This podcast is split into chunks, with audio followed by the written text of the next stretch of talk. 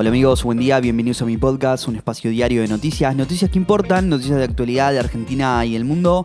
Hoy es martes 2 de agosto de 2022 y así arrancamos con buenas noticias y con buena onda, que es lo más importante. Cuatro o cinco noticias para arrancar el día bien informado, ¿eh?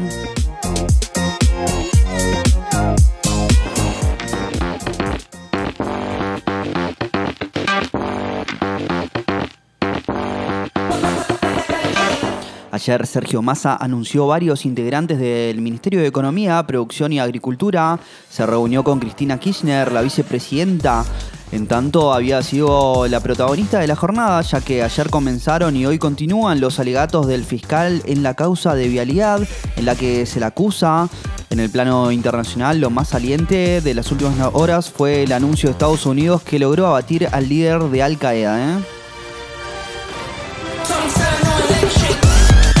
Sergio Massa comenzó a anunciar quiénes conformarán su equipo a lo largo de la jornada en una serie de tweets. El futuro ministro de Economía, Producción y Agricultura develó los nombres de quienes lo acompañarán. Massa anunció a Daniel Marx como integrante del Comité para el Desarrollo del Mercado de Capitales y Seguimiento de la Deuda Pública. ¿eh?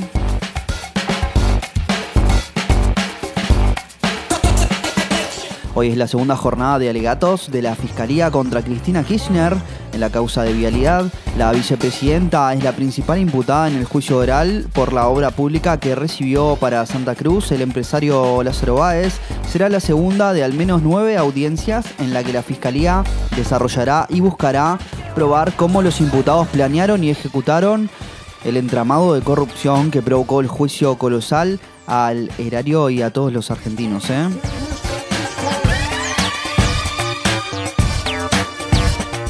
Joe Biden confirmó que Estados Unidos mató al líder de Al Qaeda. El presidente afirmó que por orden suya el gobierno llevó adelante una operación antiterrorista con un dron en Kabul.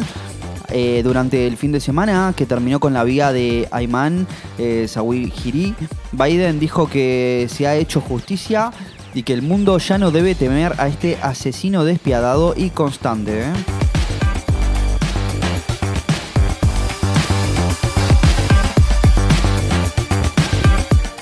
Piloto y seis tripulantes del avión venezolano iraní seguirán retenidos y 12 personas podrán salir del país. El juez federal Federico Villena dispuso mantener la prohibición de salida del país del piloto iraní eh, y otras seis personas del avión retenido en Ezeiza. A su vez liberó a 12 tripulantes que deberán regresar a su país de origen en vuelos de línea. ¿eh?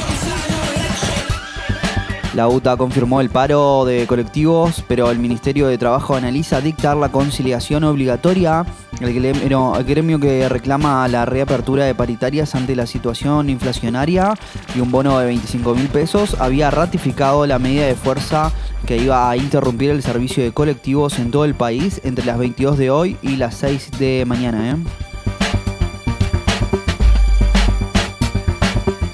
Preocupa en España el aumento de casos de pinchazos en los boliches. Cataluña y País Vasco lideran la lista de casos donde las víctimas suelen ser mujeres, principales víctimas de las inyecciones en eventos masivos. ¿eh?